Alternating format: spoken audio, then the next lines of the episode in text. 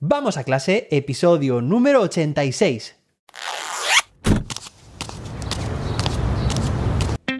Soy José David, maestro, formador de docentes y creador de contenidos. En este podcast te cuento reflexiones, aprendizajes y recomendaciones mientras voy a clase para que tú también puedas mejorar la tuya.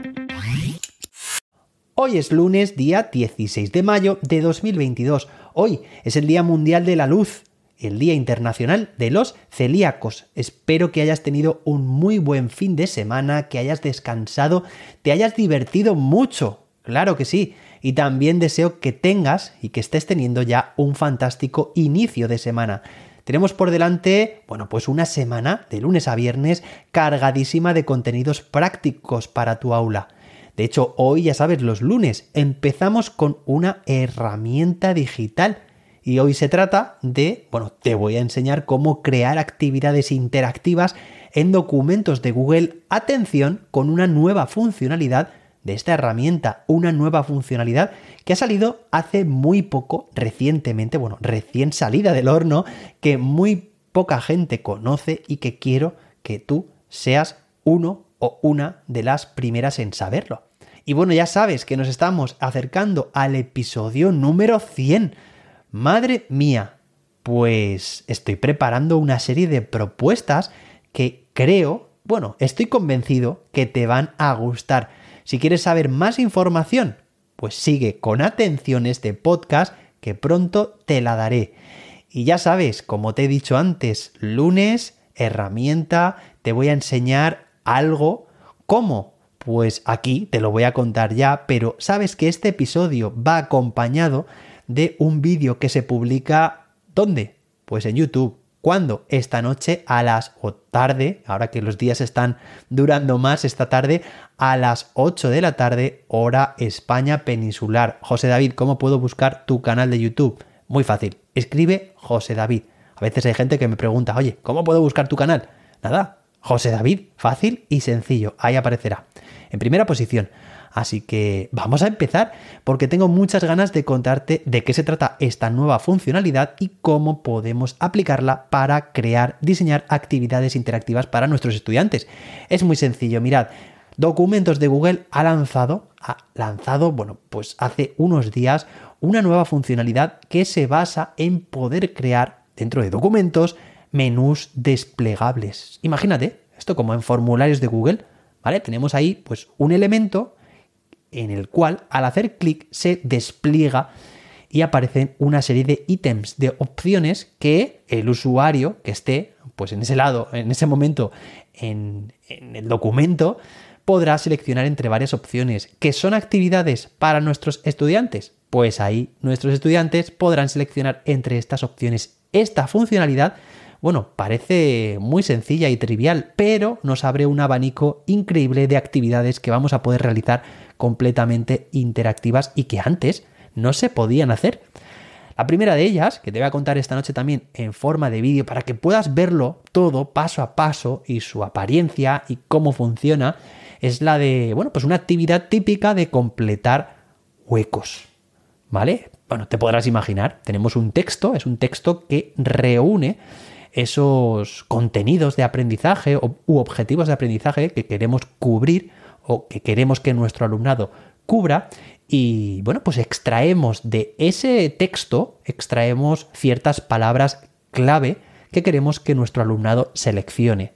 Entonces es muy sencillo, porque en el vídeo te explicaré cómo crear, cómo insertar estos menús desplegables, cómo se pueden crear, editar, se pueden asignar además colores para cada una de las opciones y de esta forma, bueno, pues generamos de forma muy sencilla y en unos pocos segundos, en unos pocos clics, una actividad o un texto en una actividad interactiva, además muy atractiva para nuestro alumnado. Por otra parte, si utilizas la metodología ABP, ya sabes, aprendizaje basado en proyectos, te voy a explicar también en el vídeo, bueno, y aquí también te hago una introducción, una tabla en la cual vas a poder establecer, vas a poder incluir las fases de tu ABP, por ejemplo, introducción, investigación, toma de decisión, implementación, evaluación, ¿vale? Que son fases típicas de, un ABP, podrían ser Y bueno, cómo completar esta tabla con esos menús desplegable. Por ejemplo, pues vamos a poder poner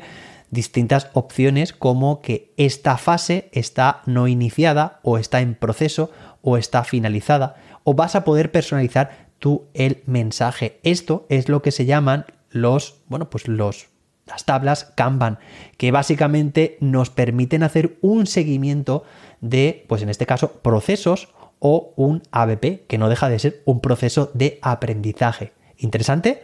Oye, que si quieres apuntarte, recuerdo, te recuerdo que esta semana termina la tercera edición del reto de 21 días, en el que hay muchos profes que están terminando de crear sus ABPs. Bueno, hay producciones increíbles, ya traeré aquí al programa algunos ejemplos.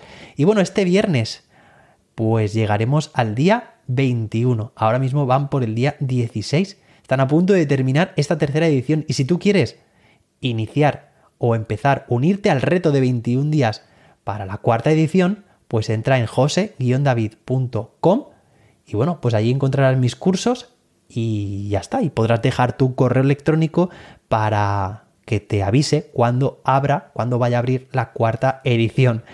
Y bueno, venga, que seguimos con más ejemplos. Igual que creamos esta tabla que te he comentado, también podemos crear una lista de cotejo. Una lista de cotejo ya sabes que es una herramienta de evaluación en la cual abordamos una serie de ítems, de criterios de evaluación que queremos evaluar con estados muy sencillos, o sí o no. Es un instrumento de evaluación de lo más rápido que hay.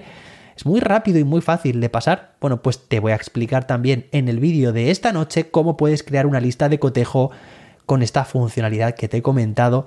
Y para finalizar, y retomando también un tema muy frecuente, y es que, claro, a ver, ¿cómo puedo yo enviar a mi alumnado? Pues un texto de rellenar huecos, como te he comentado antes, si mi alumnado, por ejemplo, es de infantil, bueno, pues para esto no hay ningún problema. De hecho, el último de los ejemplos del vídeo se basa en crear una rúbrica de autoevaluación. Te podría decir que para los más jóvenes, los, que, los más pequeños, los que no saben todavía leer, pero en realidad esto nos va a servir para todos. ¿Por qué? Porque es con la potencia y el atractivo de los emojis. Sí, los emojis ya sabes que es un lenguaje, podríamos decir, que es interpretable por cualquier persona de forma muy rápida, nos está transmitiendo pues un significado, una emoción de forma muy rápida sin necesidad de saber leer y bueno, pues puede ser cualquier objeto también, pueden ser animales, pueden ser eh, medios de transporte, ya sabes todo lo que incluyen los emojis. Bueno, pues te voy a explicar también cómo puedes crear un menú desplegable con emojis. En concreto, ¿para qué? Pues para incluirlo en una rúbrica de autoevaluación esto está interesante, ¿no? Porque tus estudiantes van a poder autoevaluarse en forma de emojis. Bien, ¿no? Esto también es muy rápido y muy atractivo. Van a poder seleccionar entre distintos emojis, pues ya sabes que hay caras pues de satisfacción, de, de tristeza, de felicidad, de enfado con eso vas a poder, con esos, esos tipos ¿no? de emociones, vas a poder diseñar tus rúbricas de autoevaluación, como también esto mismo que te estoy explicando lo puedes aplicar a dónde? Pues a un texto donde hay que rellenar huecos. Se pueden rellenar no solo con palabras, sino también se pueden rellenar con qué? Con emojis, claro que sí. Así que esta actividad la hacemos mucho más accesible para todo tipo de alumnado. Espero que te haya gustado esta propuesta de hoy. Recuerda compartir este episodio con más docentes y dejar tu reseña de 5 estrellas en tu app de podcast. Nos vemos esta noche a las 8, ya sabes, en mi canal de YouTube y nos escuchamos mañana martes con más y mejor. Hasta entonces, que la innovación te acompañe.